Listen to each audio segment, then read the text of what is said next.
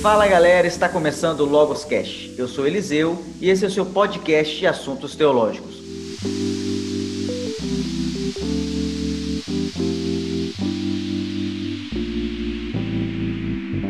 Nesse podcast nós fazemos um bate-papo descontraído sobre os ações. Errou!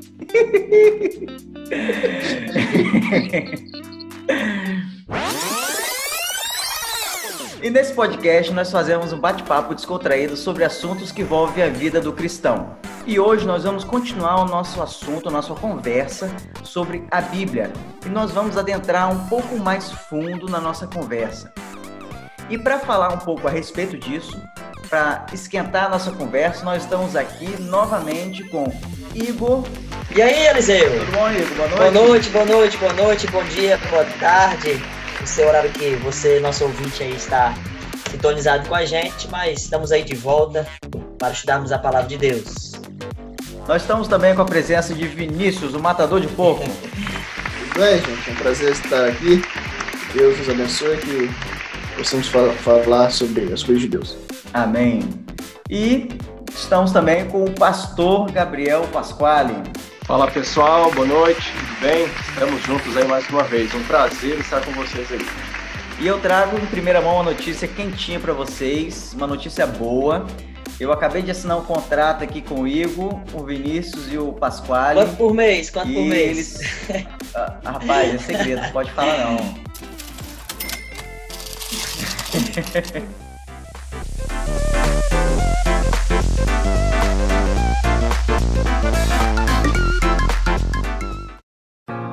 This is where the walls gave way.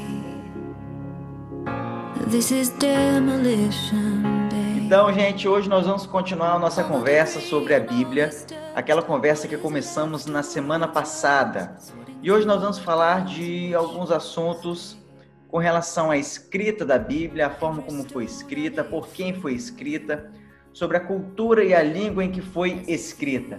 Para começar, eu gostaria de lançar a pergunta para o pastor. Pastor, como que a Bíblia foi escrita? Então, Eliseu, como eu disse já no programa passado, a Bíblia ela é um livro que se auto-intitula sendo de origem divina. Então, nós acreditamos que homens santos, homens é, escolhidos por Deus, eles falaram, mas eles não transmitiram ali na, nos escritos originais as suas ideias. Eles transmitiram aquilo que Deus revelou para eles. Então, nós acreditamos que a Bíblia é um livro de origem divina. Certo, então esses homens, eles não tiraram da sua cabeça, né? Ah, vou inventar um livro, vou inventar uma história, vamos inventar um Deus para que nós possamos manipular as pessoas, para que nós possamos, através do medo ou de qualquer outra forma, manipular as massas. É isso mesmo. Eles deixam bem claro, inclusive, no, só no Antigo Testamento, é, por volta de mais ou menos umas 1.600 vezes aparece a expressão e assim diz o Senhor, e Deus disse, nesse sentido assim, entendeu? Mais ou menos aí umas 1.600 vezes eles repetem que aquilo que eles estão falando, aquilo que eles estão transmitindo é de origem divina. E no caso, como que funcionou? Ela foi ditada? Deus falou assim, ó, escreve aí. É, no primeiro dia, criou Deus os céus, a terra. Foi como que foi feito esse processo de escrita aí? A Bíblia, ela é um livro divino e humano. Ela é, ela tem a parte divina e a parte humana. Nós acreditamos que Deus ele age em conjunto com o ser humano e, e assim se forma a Bíblia. Então, assim, como que a Bíblia chegou até nós? Existem três processos dentro da teologia que nós conhecemos. A primeira é a revelação, a segunda é a inspiração e a terceira é a iluminação. Eu acho que antes de perguntar se a Bíblia é inspirada, como que foi a inspiração da Bíblia, ou se ela foi ditada ou não, nós precisamos entender como que foi a revelação. Porque o que é revelação? Revelação é quando alguém revela a outro alguém. Quando nós lidamos com a revelação bíblica, é Deus revelando algo ao portador da mensagem. Então, existe dois tipos de revelação. Dois tipos. Qual é a primeira? A primeira é a revelação natural. É a, a revelação que revela a Deus através da natureza, um exemplo. Então, o ser humano, ele nasce e vê as coisas boas do mundo, vê as belezas da criação e ele isso remete a um criador. Por isso que a Bíblia vai, já vai declarar que os céus proclamam a glória de Deus e o firmamento anuncia as obras das suas mãos. E é por isso que o apóstolo Paulo fala que as pessoas são indesculpáveis, né? Exatamente. Deus se revela através da criação. Essa aí seria a revelação geral, né? Isso, essa seria a revelação geral, onde Deus ele se revela através da natureza, onde a natureza declara que existe um Deus. Então, por isso que se você vai todo, em todos os povos, mesmo os povos que não tiveram contato com o Deus judaico cristão, você tem a, característica muito forte eles adorarem a própria natureza, porque todos, todas as pessoas acabam se rendendo à grandiosidade da natureza, seja o sol, seja as estrelas, seja os astros, todas as pessoas percebem a grandiosidade da natureza. Essa revelação, é, a natureza, então, ela revela a Deus. Dentro da revelação natural, ainda existe também é, a própria consciência do ser humano. Então, o ser humano, ele nasce e existe algumas coisas na sua consciência, seja da onde ele for, que humanamente é, é meio difícil. Por exemplo, matar, tirar a vida de alguém. Ninguém tira a vida na primeira vez, mais para frente você pode até já não sentir mais nada. Mas quando você tira a vida pela primeira vez, é como se você estivesse desconectando com algo que não é da sua natureza. Então, a consciência do ser humano, ela também revela a grandiosidade de Deus. E esse é um grande argumento a favor do, do, do criacionismo, né? Porque se não há um criador, se não há, não há um criador, não há um, um senso moral que governa todos, então não há como eu é, é, achar ruim ou eu culpar Hitler por ter feito alguma coisa, né? Porque tudo é relativo, a moral é relativa. Agora, se a moral não é relativa, se existe um norte, se existe um senso de moral em todos nós, independente da cultura, religião, é porque alguém teve que implantar isso, né? Existe um parâmetro moral. E esse parâmetro, filósofos debateram e a vida foram de debate quando já é algo natural que vem de Deus. Então, isso são revelações de Deus, revelações naturais. Então, é uma revelação geral. Deus revela. Mas existem as revelações especiais. O que seriam as revelações especiais? A Bíblia, por exemplo. A manifestação de Deus, as teofanias que são conhecidas, que quando é Deus se manifesta, essas já são é, revelações especiais. O próprio Jesus Cristo é uma revelação especial, por quê? Porque é dele que você tem conhecimento do Pai. Então, nesse ponto, a Bíblia não é uma revelação natural, geral, ela é uma revelação especial. Pegando esse gancho aí que o Vinícius, o pastor, falou, que a Bíblia é a palavra de Deus e e sendo ela uma revelação especial, é, como então foi o processo de escrita da Bíblia? Pois bem, quando você então percebe como foi a maneira que os escritores bíblicos disseminaram é, os seus escritos, a gente percebe que não, não houve nenhuma, nenhuma manipulação dos textos, ou seja, no, no, no, no fato de os escritores mesmo escreverem aquilo que, que, que eles queriam, mas você percebe, como, como, como disse o pastor, mais de 1.600 vezes você tem assim diz o Senhor. Ou seja, Deus revelou, né? A, a, uma visão, um sonho, ou mesmo conversou boca a boca, como fez com Moisés. Então o escritor, com, seu, com a sua alfabetização, escreveu o texto e o conservou assim para os filhos, para, para, os, para os seus futuros é, descendentes. Então, por exemplo, como a Bíblia foi escrita? Essa é uma pergunta simples e complexa de responder. Primeiro, a Bíblia simplesmente foi escrita através da inspiração. Deus revelou e o profeta foi inspirado pelo Espírito a escrever. Agora, o processo de escrita da Bíblia, que é aqui que nós vamos falar agora, ele tem dois lados, né? Que é o lado de inspiração por pensamento ou inspiração verbal, onde Deus ditou. Então, essa é a grande questão, Eliseu. Muitos, quando vão, se, quando vão se perguntar como a Bíblia foi escrita, eles se perguntam: olha, olha, Deus ele ditou palavra por palavra, ou Deus inspirou o pensamento do profeta ao escrever o texto? Eu creio que esse essa aí é, é o grande clímax do debate de, de, como a Bíblia foi escrita.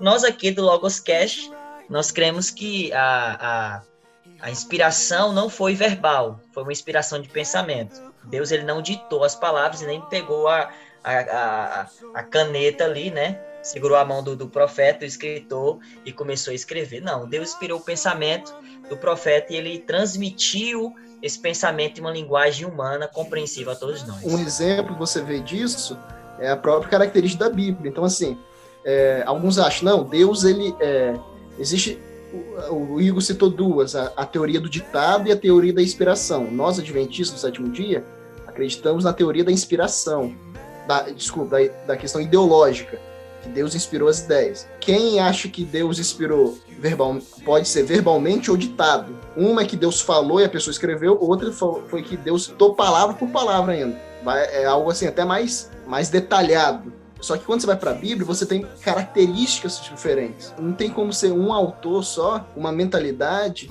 sendo Deus falando a mesma coisa, se você pega o próprio autor é diferente. Um exemplo é Paulo. Você pega o grego de Paulo, o grego de Paulo é sinistro, é ótimo. Lucas, mais sinistro também, muito bom. Agora você pega João, você pega Pedro, Pedro tem um negócio de nós vai, nós vem. E o próprio João, né, o evangelho de João é diferente da escrita do Apocalipse. Exatamente. O, evangelho de João, ele tem um grego, um grego fácil. O problema de, do evangelho de João é que a teologia de João é difícil. Agora, o grego de João é muito fácil. E você tem essa característica é, na Bíblia inteira. Então, por exemplo, você tem até em, em, Reis, eu acho que a gente vai trabalhar mais para frente, a questão de Satanás. Satanás ou Deus que inspirou, que instigou Davi a fazer aquilo? Aquilo que? Em Reis fala que é, Deus instigou Davi a fazer o censo do povo, a contar o povo. É, reis não, no caso é 2 Samuel, capítulo 24, verso 1. Em outro texto diz que Satanás instigou a Davi a contar o povo. E isso tem a ver com inspiração, por quê? Porque um autor já entende a, a questão do grande conflito, já entende que existe um ser, já entende que existe Satanás, que Satanás está ali. Outro autor já entende diferente. O outro autor, ele já entende tudo que acontece vem de é Deus que permite, então logo Deus ele ele que faz. Quando não é assim, então assim, não muda a característica da Bíblia, mas muitos autores, eles ainda têm essa questão. A verdade bíblica, ela não é mudada por conta disso. Então, é, a inspiração, ela ocorre na, nas ideias, o autor, profeta, que recebeu a revelação de Deus e agora foi inspirado, ele escreve conforme que ele sabe, conforme do jeito que Deus inspirou. Só que Deus dá liberdade para ele escrever da sua forma. Name above all.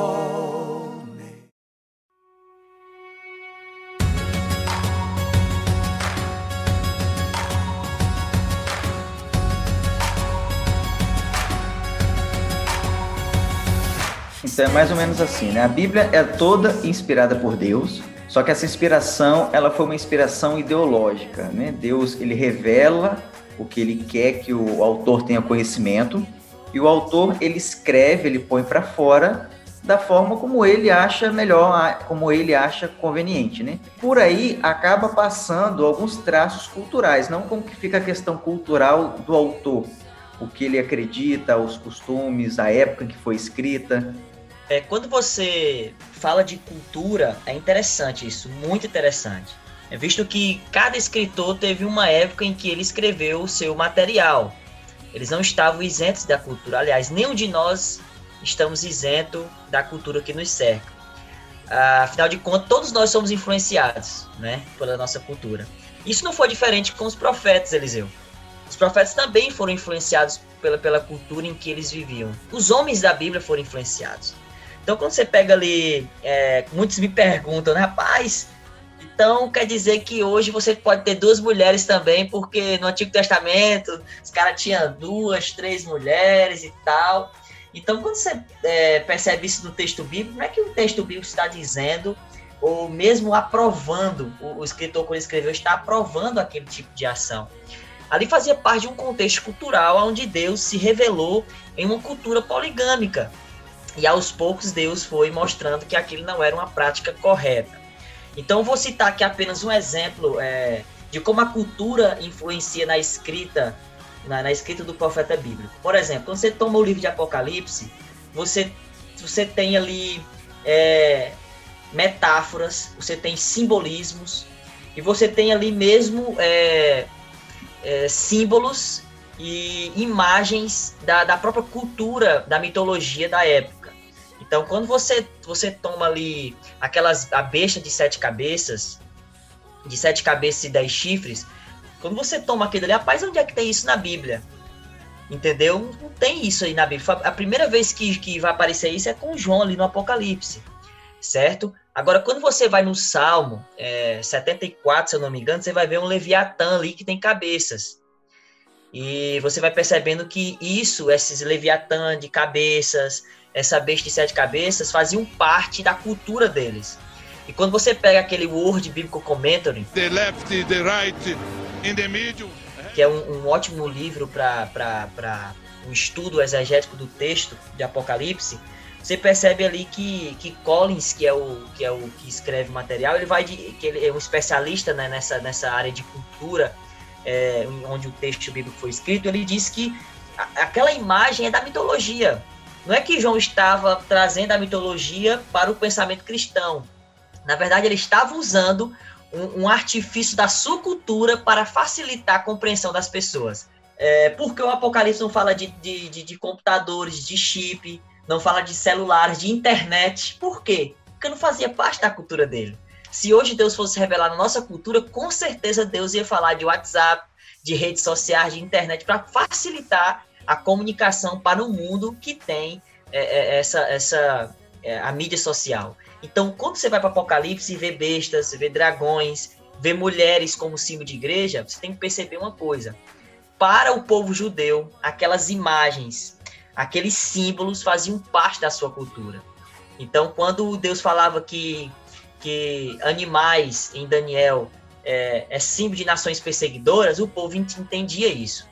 Então, quando Deus dá a visão para Daniel de quatro animais ferozes, o povo de Deus entendia que animais é, na Bíblia significava, é, essas feras do campo significava nações opressoras. Você vai dar uma lida em Ezequiel 34, você vai perceber que Deus é, inspirou o profeta a escrever dessa forma, falando de nações opressoras como é, usando o símbolo de animais, é, animais ferozes. E quando Deus dá a visão, a mesma visão a Nabucodonosor, no capítulo 2, ele não dá a visão de animais, ele dá a visão de uma estátua, porque na, na cultura de Nabucodonosor, que era uma cultura pagã, ele entenderia bem o sonho. Ele deu na, na visão de uma estátua, de um ídolo, com metais, né? É, então, Deus ele se revela na cultura das pessoas.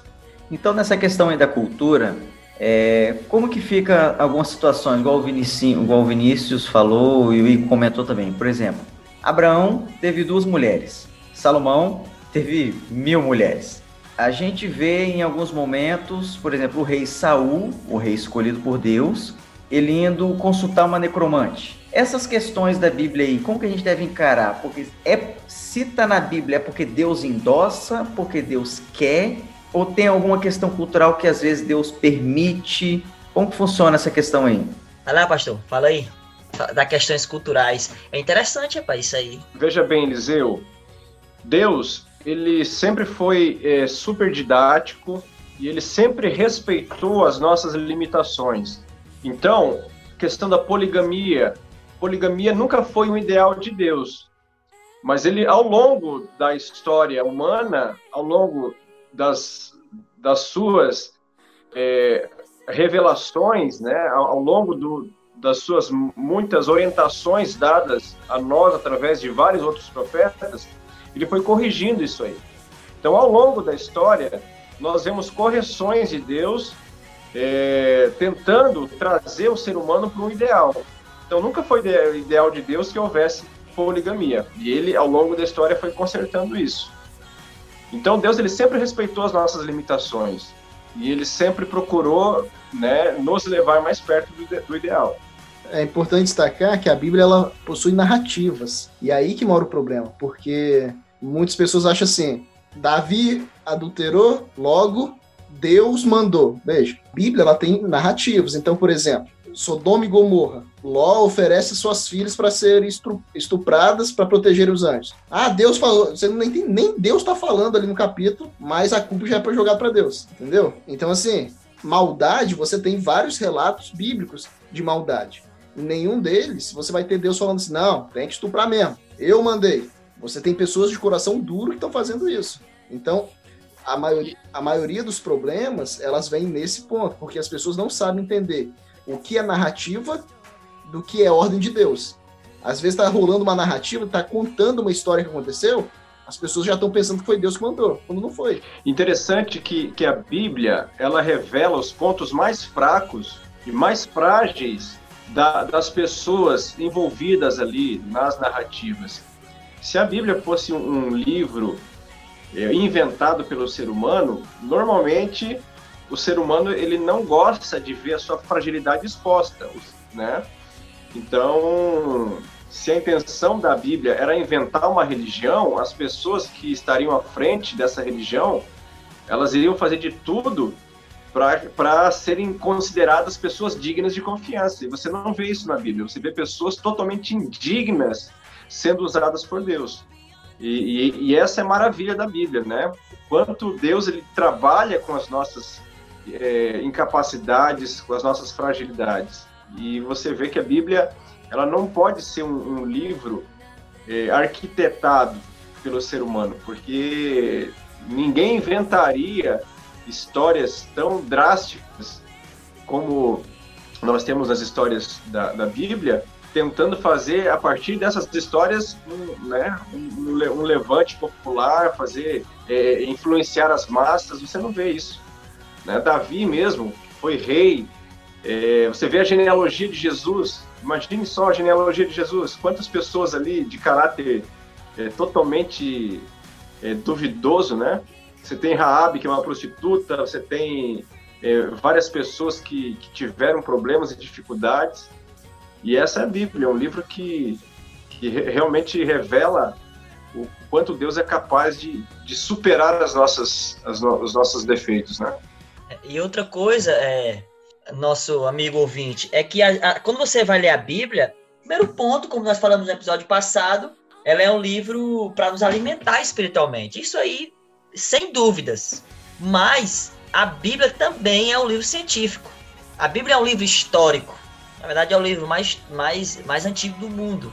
Então, quando você vai ler a Bíblia, você vai ver, é, você vai ali ler histórias milenares, antigas, de uma cultura que não é nossa, entendeu? Então, por isso que você vai ver tantas coisas que para você não é comum, mas na época era. E Deus, a cada momento da história que ia se desenrolando, Deus usava pessoas para ser um canal de, de, de bênção na vida das pessoas, um porta-voz, um profeta, e a voz do profeta, que era a palavra de Deus, sempre ia de encontro é, com, com essa cultura que não estava de acordo com a vontade de Deus. Mas Deus permitia, em certas ocasiões, ou, ou melhor dizendo, né, não permitia em certas ocasiões, Deus apenas tolerava, tolerava é, é, é, essas práticas que não são comuns para o cristão e nem para Deus.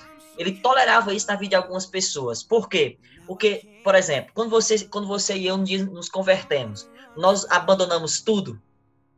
Não, até hoje nós estamos crescendo.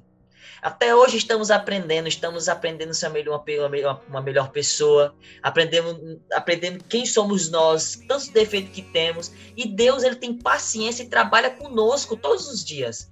E quando você vai para o texto bíblico, você vai ver isso. Você vai ver que a mulher é discriminada, realmente.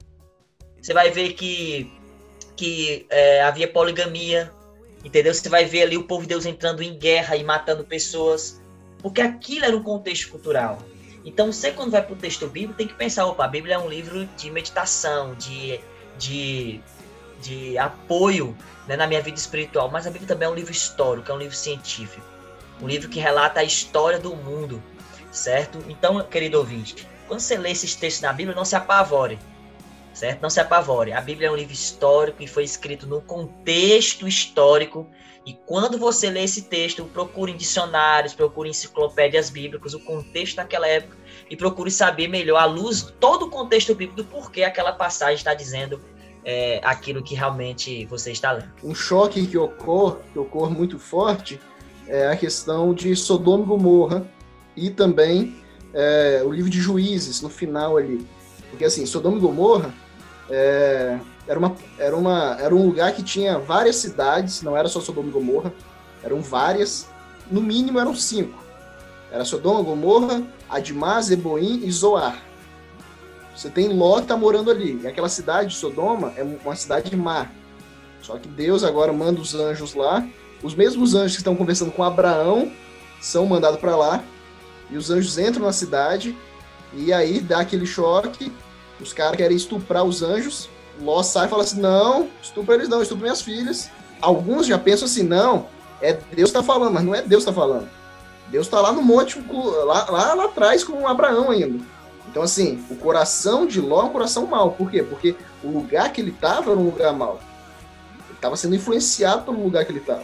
Então, quando ele chega nesse ponto, você vê que ainda Deus ele é misericordioso e não deixa que nada venha acontecer. Deus tira Ló da cidade, Deus tira a família de Ló e Deus desce fogo e destrói é, Sodoma, Gomorra, demais Eboim, as quatro cidades da planície. Só não destrói Zoar também porque o Ló foi para lá, senão ia, ia também.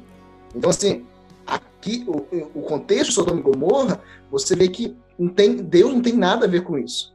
Ló está num lugar mal, as pessoas são más, as pessoas querem fazer maldade, muito pelo contrário agora. Deus ele ainda age com misericórdia com aquele lugar. Porque pelo esse pensamento de Ló, você vê que ele não está muito, muito bem das ideias também, não. Até onde Ló não é mal? É importante destacar isso também. Agora, quando a gente vai para a Bíblia, mas a gente, a gente também vê uma coisa que muitas pessoas não conseguem entender e administrar, que é quando Deus ele, ele manda matar. Seria até um, não seria um caso até para um outro até para um outro programa, né? Mas, mas, assim, de maneira resumida, o contexto daquela época lá era um contexto de guerra. Quer dizer, se o povo de Israel não matasse, eles iam morrer. Porque era assim que se resolvia as coisas na época. Não, não, tinha, não tinha diálogo. Era uma guerra religiosa, uma guerra entre, entre deuses que se resolvia através da, da, da espada. Então, assim, Deus ele, ele, ele falou a linguagem da época.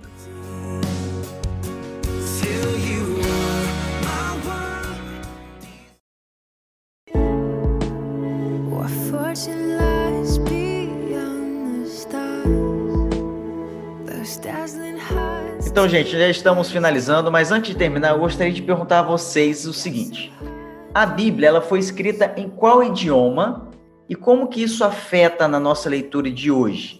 É, a Bíblia foi escrita em três idiomas, né? Em dois, mas nós temos ali também o aramaico na Bíblia. Vamos falar de três, então. O primeiro idioma da Bíblia é o Antigo Testamento, né? O Antigo Testamento hebraico. Para muitos, é, eles não chamam de Antigo Testamento, Eliseu.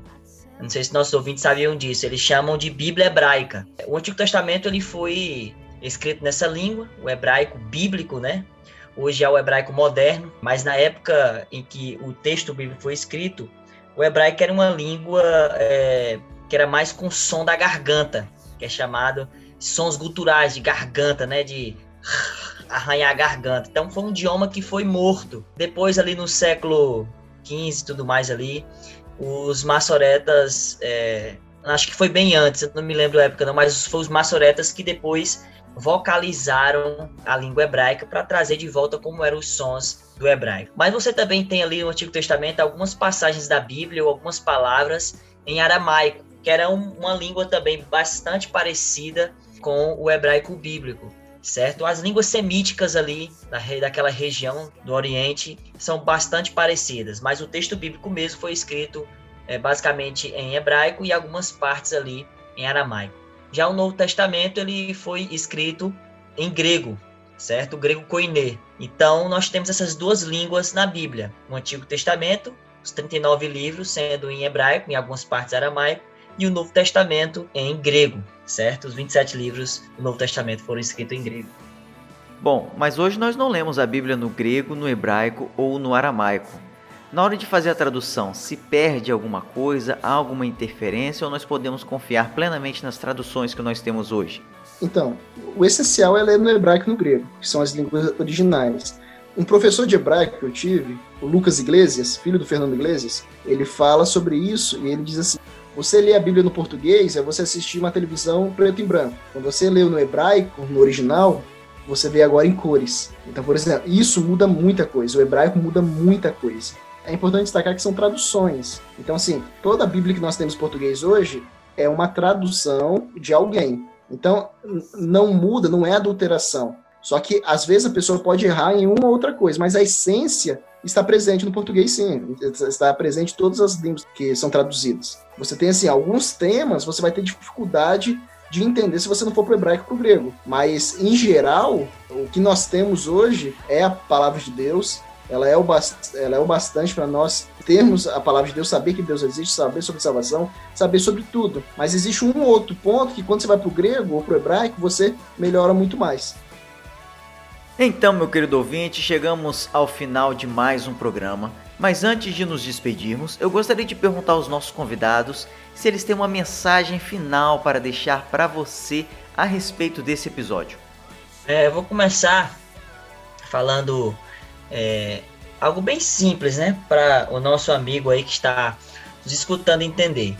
A Bíblia é um livro, como eu já disse, para alimentar nossa vida espiritual, termos contato com Deus, mas também é um livro histórico, um livro que deve ser estudado não apenas lido para meditação. Ele tem que ser estudado, tem que ser pesquisado, para assim compreendermos melhor qual é a perfeita, a boa vontade de Deus. Uma outra coisa que eu queria deixar em mãos é: há muitos é, é, canais no YouTube é, que você pode, querido amigo, é, dar uma olhada, estudar um pouco sobre a língua hebraica, a língua grega, a gramática, aprender um pouco mais. Há cursos básicos sobre isso. Até um, um, um pastor ali, é, adventista em Pernambuco, pastor Eleazar Domini, que o canal dele é Fala Sério Pastor, ele está com um curso básico de hebraico ali, ensinando para os irmãos, para as pessoas, como é que é essa língua tão importante para a nossa, para nossa vida espiritual. Então, a minha palavra final é: estude a Bíblia e aprenda as línguas originais. Vá no YouTube, veja vídeos, aprenda um pouco sobre hebraico, sobre o grego, para quando você for estudar a Bíblia, você dar uma olhada no original e assim poder entender melhor o conteúdo da palavra de Deus. Existe, além da, do que nós falamos sobre revelação e inspiração, existe um outro processo que se chama iluminação. É quando nós agora já temos a revelação especial que é a Bíblia, entendemos que os autores foram inspirados ideologicamente, e agora nós vamos ler a Bíblia para entender o que Deus quer. E aí Deus nos ilumina e nós entendemos a sua vontade. Deus nos dá a verdade. Então, o que eu recomendo é vá para a sua Bíblia, peça a Deus iluminação para que ele ilumine a verdade na sua vida e você possa aprender mais sobre o amor desse grande Deus.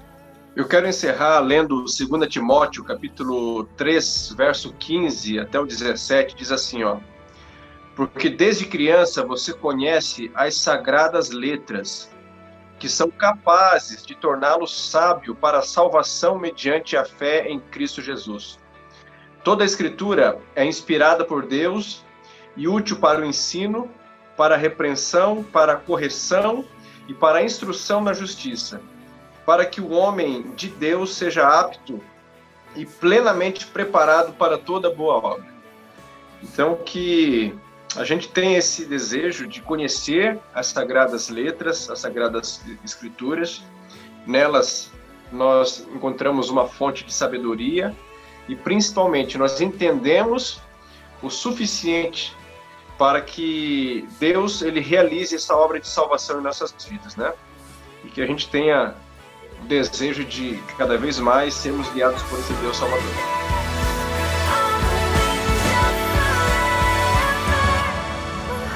É isso aí, meu querido ouvinte. Espero que você tenha gostado da nossa conversa, do nosso bate-papo. E agora eu tenho um pedido especial para você. Vá lá na nossa página do Instagram, Logoscast, curta a nossa página. Nós vamos ter a imagem oficial desse podcast e eu vou fazer uma pergunta para vocês. O primeiro a responder essa pergunta lá vai ganhar uma caneca personalizada, hein? A pergunta é a seguinte, ó. Nós falamos aqui que a Bíblia é inspirada por Deus. Mas tem uma parte da Bíblia que não foi inspirada por Deus. Essa parte aí vocês vão colocar o, ver, o, o, o capítulo ou o verso, essa parte da Bíblia vocês vão colocar lá no Instagram. Que parte é essa que não foi inspirada por Deus, hein? Quero ver se vocês sabem. Quero agradecer a todos, obrigado a todos vocês, os participantes, por estar conosco hoje, Igor, pastor, Vinícius, obrigado pelo tempo de vocês. Valeu! E a gente se vê na próxima, hein?